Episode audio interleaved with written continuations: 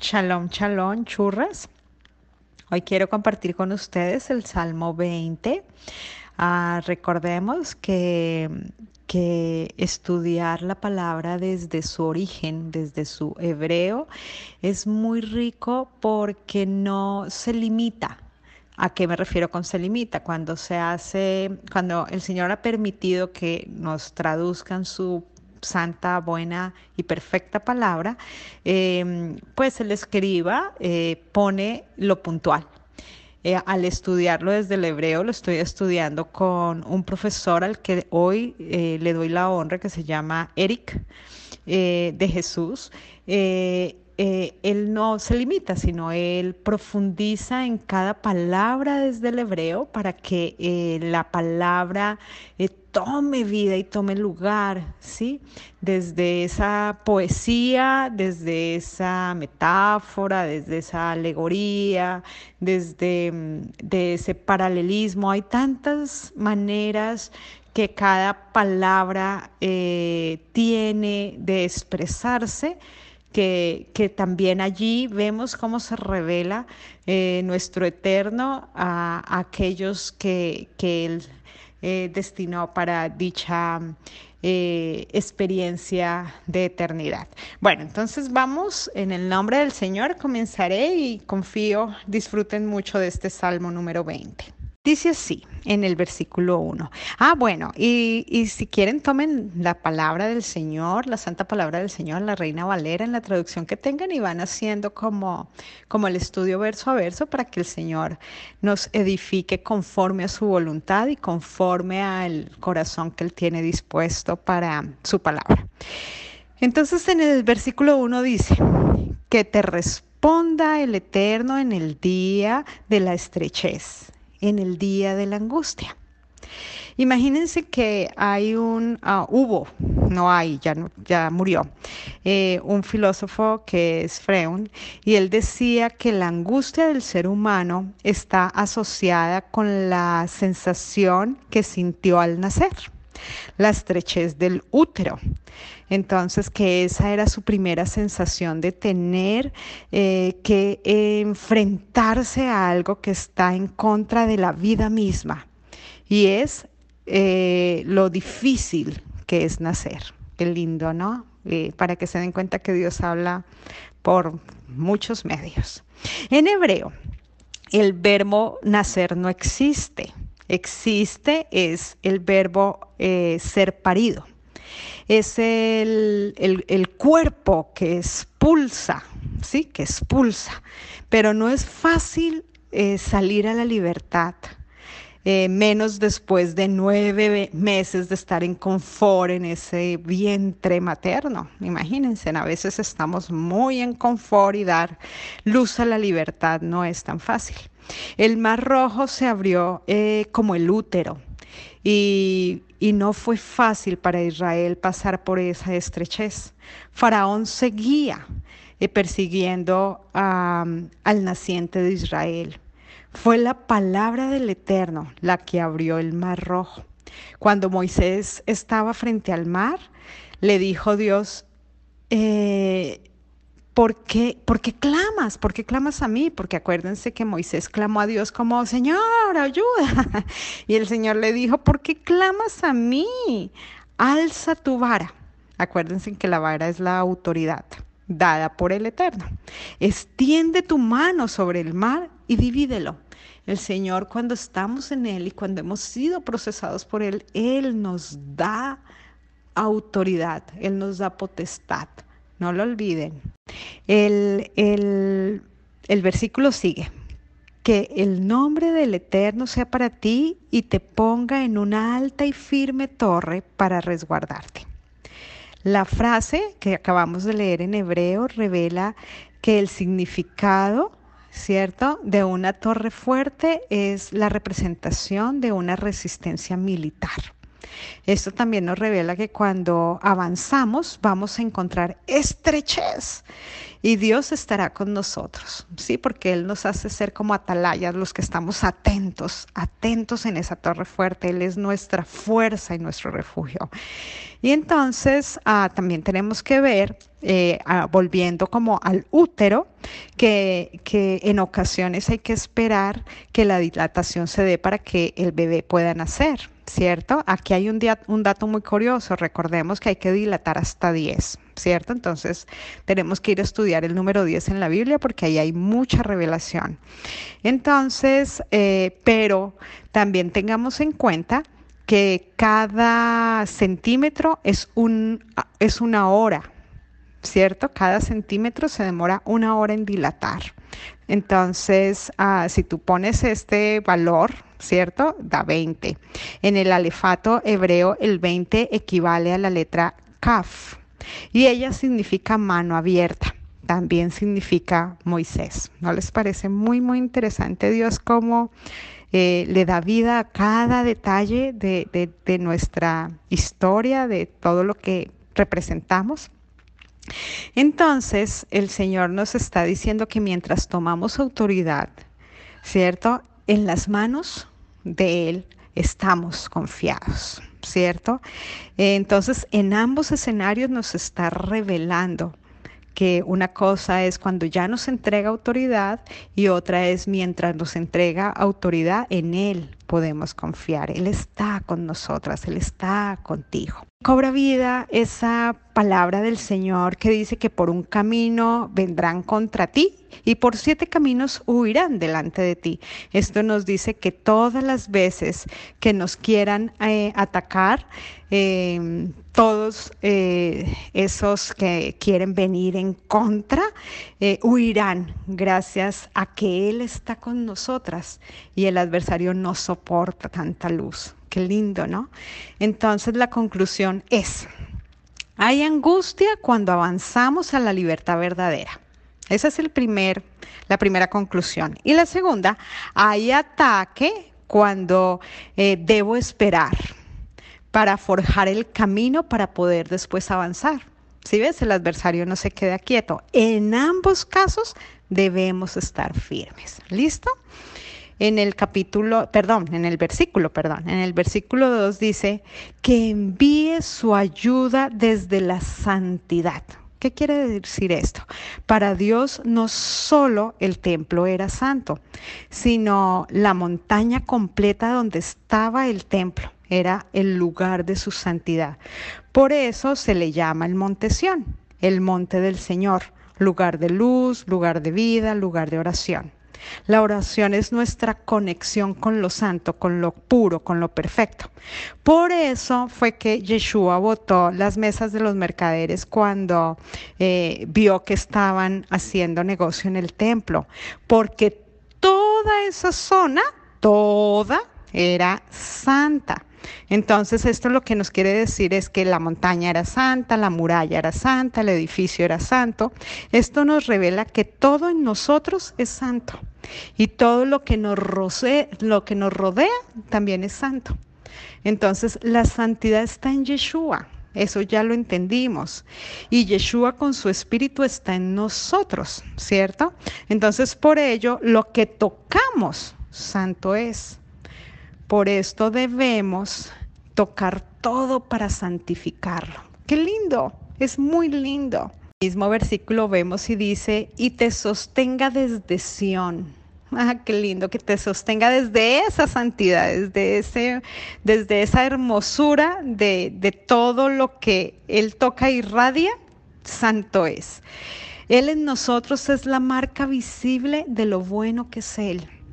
En el versículo 3 dice, que Él recuerde todas tus ofrendas y tus holocaustos sean. Y tú, porque mira cómo dice, pónganme cuidado allí. Dice así, que Él recuerde todas tus, o sea, en cantidad, ofrendas, y tú, o sea, uno solo, holocausto sea aceptado. Entonces, cuando estudiamos los sacrificios, dice la palabra que era un humo que subía directo al cielo. Eso lo ven en Éxodo. Dicen los sabios que, que nos ayudan a entender más su palabra desde su contexto, desde su historia y cultura, que cuando Dios aceptaba el sacrificio, no importaba los fuertes vientos del desierto que habían en el momento, simplemente el humo subía directo sin desviación al cielo. Ah, esto es muy lindo. Es literalmente como el sacrificio que hizo Yeshua por ti y por mí, que fue perfecto, ¿cierto? Y fue una vez y para siempre. ¿Qué hace que nuestra oración eh, suba hacia el cielo? Es la pregunta que nos debemos hacer. Eh, la transparencia con la que hagas esa oración, sin labios fingidos. Pues cuando la palabra dice que Él ya sabe lo que vamos a decir, lo que está queriendo revelarnos es que Él conoce nuestra intención. Entonces nosotras somos las que debemos filtrar desde la conciencia pura esos pensamientos para que no vayamos a mentir o querer engañarnos primero a nosotras y después creamos que lo podemos engañar a Él. Eso sería arrogancia. ¿Cierto? Eso sería como querer decirle algo fingido y poder justificar como nuestro pecado que está en, de continuo frente a nosotras, ¿no? Entonces, no puede pasar lo que le pasó a Adán cuando habló con Dios y le dijo a Dios, tú, esa mujer que tú me diste, ella es por culpa de esa mujer que me diste, como algo así, ¿no? Estoy simplemente parafraseando. Estaba siendo culpable a Dios. Entonces, cuando nosotros eh, nos postramos ante Él, tiene que ser una oración que no esté fingida, que sea desde, desde ese soltarnos y poderle decir, Señor, estoy segura que estoy fallando, estoy segura que, que no lo estoy haciendo bien, Señor Padre. Eso es lo que Él busca. Y ese es el holocausto perfecto el acepto por Él, imagínense. En el versículo 4 dice que te dé a ti conforme a tu corazón. ¿Sí ven? Aquí, eh, aquí el salmista, que es David, nos está literalmente conectando con el anterior. Justo aquí es cuando vale la pena decir, escudriña mi corazón, Señor, y ponlo a prueba. Eso duele, yo lo sé porque lo he vivido. Eh, pero es muy importante que, Él lo haga para que Él ah, eh, ponga todo nuevo y acepto ante Él. Así nuestra oración no se vuelva como un capricho, sino que sea conforme a su voluntad. Una voluntad, ¿cierto? Eh, que nosotras logramos conocer gracias a su palabra, la cual eh, quiere que se haga vida en nuestro interior. Imagínense, su palabra es la única que va a lograr que nuestro corazón sea totalmente cambiado y no sea eh, un corazón eh, engañoso, como dice su palabra, y perverso, que a veces ni siquiera sabe qué pedir como conviene. Eso lo dice la palabra. Dice que no sabemos pedir como conviene. Esto nos está diciendo que necesitamos tener un corazón circuncidado, o sea, sujeto al Eterno hasta el momento eh, eh, que logremos comprender que, lo único que va a hacer que nuestro corazón esté dispuesto a su voluntad es su palabra. Porque entre más y más y más conocemos su palabra, más comprendemos el pensamiento y el obrar de nuestro Eterno. Qué lindo, ¿cierto? Bueno. Eh, hasta el momento entonces vemos que este salvo nos está diciendo varias cosas. Primero, que Él responda, dice. Dice así, que Él te responda. Cuando el Señor responde? Cuando tenemos arrepentimiento. También dice, que Él te proteja. Entonces, eh, que Él nos proteja cuando? Cuando en la prueba no vayamos a caer en tentación que Él envíe la ayuda, ¿cierto? Entonces, eh, que logremos confiar que la ayuda viene de Él, no de los hombres. Él utiliza a los hombres para ayudarnos, es diferente, pero nuestra confianza debe estar puesta en Él. Y dice que Él te sostenga, estoy como resumiendo ya lo que hemos visto, que Él se sostenga, ¿cierto? ¿Qué es lo que va a hacer que te sostengas? Su palabra, mantenerte en su palabra de constante y continuo día. Que Él te haga acepto. ¿Qué es que Él te haga acepto? Pues que Él te vuelva fiel, así, porque cuando tú eres fiel a su palabra, simplemente tu oración se vuelve acepta porque tu oración está basada en la palabra de Él y no en ese deseo que carnal que se quiere levantar todo el tiempo. Entonces esto anterior es lo que revela un corazón formado por el Eterno un corazón que ya no se deja manejar por la carne. Oh, qué lindo, ¿no? Porque acordémonos que el pueblo, cuando estaba en el desierto, eh, eh, pidió carne y el Señor eh, les envió codornices. ¿Lo recuerdan?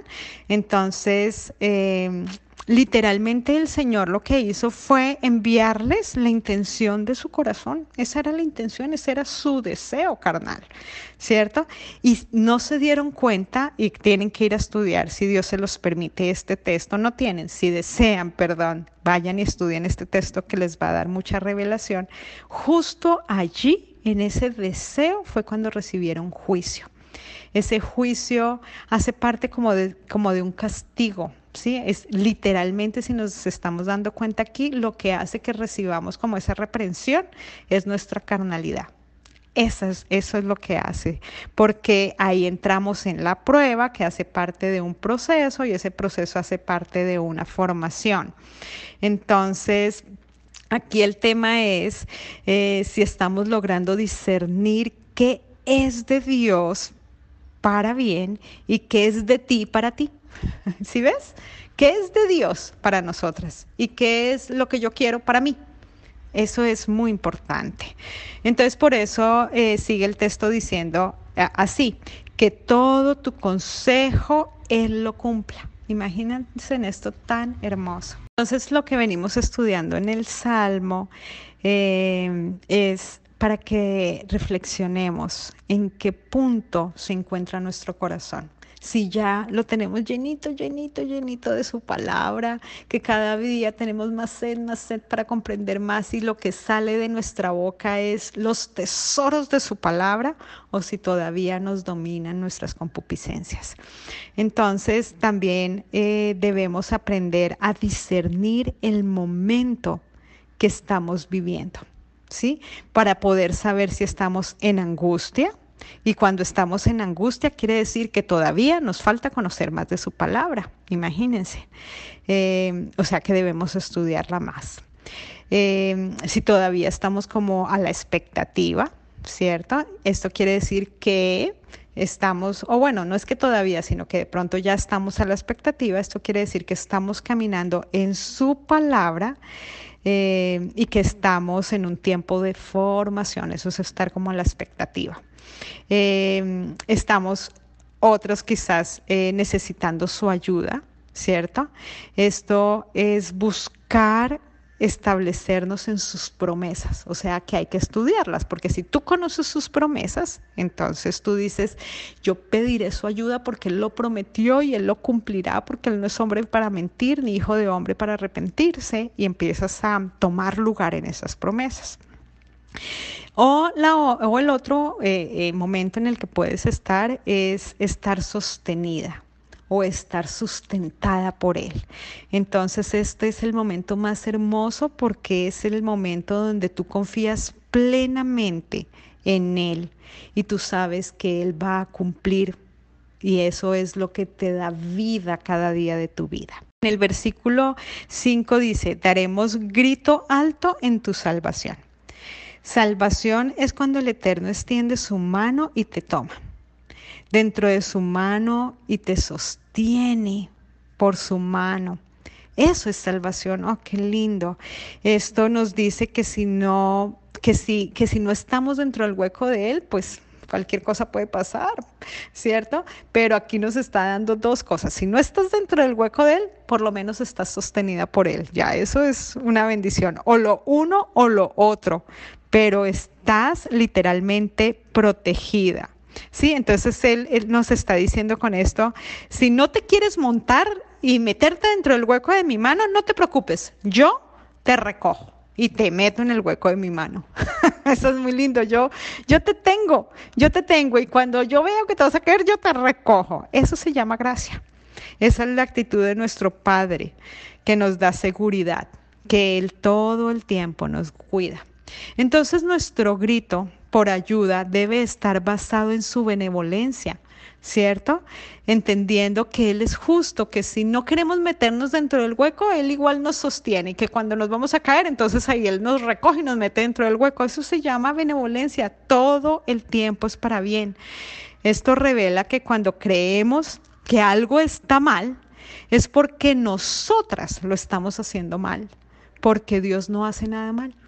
Literalmente, este versículo 5 nos está revelando que Dios no hace nada mal, que cuando nosotros sentimos que las cosas están mal es porque las que tenemos que revisar el camino somos nosotras. Y aquí en el mismo versículo 5 sigue diciendo, y en el nombre de nuestro eterno, eterno seremos marcadas, seremos señalados como una insignia y levantaremos su nombre. Esto está diciendo que cada momento levantamos su nombre. O sea, tú con tu mente puesta en Él dices, yo pertenezco a Él. Yo soy del equipo del Eterno. Yo represento al Eterno. Es algo que es visible. Tus actos deben revelarlo a Él. Eso es, es como cuando eh, los ejércitos terminaban la guerra ¿cierto? O iban para la guerra, había un hombre que llevaba el escudo al frente, revelando de a quién pertenecían. Nosotros pertenecemos al batallón tal o pertenecemos al escuadrón tal, ¿cierto? Entonces, eso es lo que hacen ustedes y yo. Cuando nosotros estamos frente a una situación, nosotros revelamos a quién pertenecemos con la actitud que mostramos en el momento. Y dice también el versículo 5 que conceda el Eterno tus peticiones todas, así dice desde el hebreo. En esta frase vemos que nos está diciendo Después de que comprendemos todo lo anterior que, que, acabamos de hablar, que Él te establezca. Eso es lo que está diciendo. Desde ese corazón formado por Él, que Él conceda todas esas peticiones, todas esas peticiones que están establecidas en dónde? En su palabra. Entonces, cuando tú pides desde su palabra, estás pidiendo desde la vida que está expuesta en esa palabra. Qué lindo. Allá es a donde todas debemos de llegar. Versículo 6 dice, ahora ya sé que el Eterno salva a su ungido. Oh, bendito los ungidos del Señor. Recordemos que mientras salimos a libertad, el adversario no nos va a querer dejar salir. Lo mismo que pasó con el pueblo en Egipto. Y cuando ya cruzamos el mar rojo, el adversario no descansará y Él va a querer hacerte guerra constante y enfrentarte constantemente, enfrentarte constantemente para que tú no subas de nivel espiritual. Una cosa es salir a la libertad, ¿cierto? Y otra es subir de nivel espiritual. Ya que tú al subir de nivel espiritual serás un instrumento en las manos del Señor como lo fue Moisés. ¿Y para qué ese instrumento? Pues para sacar a otros a libertad. Para eso somos los instrumentos del Señor, para llevar a, otros ese regalo hermoso de confianza, de fe, de identidad. Entonces aquí es donde cobra el poder la salvación que tenemos cada una de nosotras, ¿cierto? Como ungidas del Señor. Poder llevar libertad a los cautivos, poder sacar de cárceles de prisión, poder mostrar a sus escogidos que en Él hay plenitud de gozo. Entonces tengamos en cuenta que siempre que queramos salir de la esclavitud, siempre encontrarás al Salvador. Ah, esto es muy lindo porque aquí Él nos está diciendo, siempre que alguien se disponga para salir de su concupiscencia, de su pecado, de su lascivia, de su lujuria, yo estaré atento para salvarlo. Esto, esto lo que nos debe dar es gozo y alegría. Entonces aquí nos debemos preguntar, realmente debemos preguntar, em, ¿Estamos huyendo de la esclavitud del pecado a la libertad? ¿Sí estás siendo honesto con ese deseo? ¿O eres de los que dice, aquí Dios no, aquí Dios sí? Sí, eso es una enseñanza que hice de lo que significa ser ateo. Ser ateo es para unas cosas Dios me sirve y para otras no. Aquí Dios no. Sí, aquí, aquí no entres tú, Señor. Esto es muy fuerte. Para, el para que el Salvador sienta placer de extender su mano y tu placer de ver su mano extendida, debes anhelar estar en total libertad. Esto es muy importante. Eh, en él la libertad es, como ya lo dije, es gozo, y es paz, es plenitud de gozo. La libertad no es justificar mi manera de pensar o de actuar, eso no es libertad. Libertad no es justificar nuestros caminos. Libertad es estar en Él, en obediencia en Él, por Él y para Él. Eh, y en el mismo versículo 6 dice así, Él responderá desde los cielos de su santidad los cielos habla de todo lo que está por encima de nuestro entendimiento. Qué lindo, ¿no? Sí, hay cosas que nosotros no entendemos, esa, eh, esa magnificencia, ese poderío del cielo, pues es todo aquello que está por encima de nuestro entendimiento. Responderá con las potencias de la diestra de su salvación, así dice en el hebreo lo repito, responderá con las potencias de la diestra de su salvación. La potencia habla de su capacidad inminente de rescatar y de resucitar de los muertos. Es que solamente Él puede resucitar a un muerto. Los saduceos no podían creer en la resurrección porque es algo impresionante. Pues claro, es que solamente Él como eterno y como Dios, que es impresionantemente gigante, puede rescatar a alguien de la muerte para vida eterna. En el versículo 7 dice, otros confían en carros y en caballos. Así dice. Y es que en la antigüedad confiaban en carros y caballos porque eran hechos de hierro. Es como hoy pueden las naciones confiar en carrotanques, ¿cierto? Que son los que hacen guerra contra el pueblo. Entonces aquí pueden eh, quizás ir a estudiar jueces 4, donde, donde hablan de, la guerra de Císara. Vale mucho la pena que lo, que lo estudiemos porque nos va a hacer comprender a qué el Señor se está refiriendo. Otros confían en los hombres, confían en los guerreros de los hombres y acuérdense que en Génesis 6 nos damos cuenta que los eh, ángeles caídos fueron los que enseñaron el tema del hierro, o sea, el tema de la guerra. El Señor nunca quiso la guerra. Fueron los ángeles caídos que incitaron el hombre a la guerra. Y en el mismo versículo 7 dice, pero nosotros haremos recordatorio del nombre del Eterno. ¿Quiénes somos nosotros? Los otros, los escogidos, los ungidos. Cuando otros confían en sí mismos y confían en sus recursos, nosotras confiamos en el Eterno y sus testimonios que están en su palabra. ¿Qué más confianza que esas, hermosa mía? Por eso la plenitud de su palabra es la que nos llena de la confianza, es la que nos llena de, de tesoros, es la que nos establece en la verdad. Y en el versículo 8 dice, ellos se doblarán y caerán en derrota, pero nosotros nos levantaremos y permaneceremos firmes. Si ven, la palabra nos va a hacer permanecer firmes, conocerlo a Él. Y el 9, y aquí termina, dice, el Eterno salva. Ah, hermoso, Él es el que salva. Aquí la salvación habla del amparo en nuestra estrechez. en nuestra estrechez.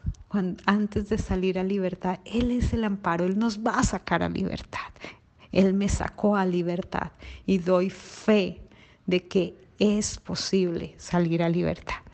Y dice el siguiente texto del versículo 9, que el Eterno responda en el día que le llamemos. Entonces, huye cuando no estés en el territorio del Señor. Huye, corre, huye, como lo hizo José cuando estaba eh, con la esposa del faraón. Él huyó, dejó sus vestiduras, no le importó y huyó. Huye cuando no estés en el territorio del Señor. Y resiste cuando estés en tu territorio, ¿cierto? Cuando estés en la presencia del Señor y el enemigo quiera entrar y quitar tu herencia. Resiste, aguanta, porque el Señor es fiel para con el que permanece siempre fiel. Y el que confía en Él recibirá su ayuda. Shalom, shalom, churras.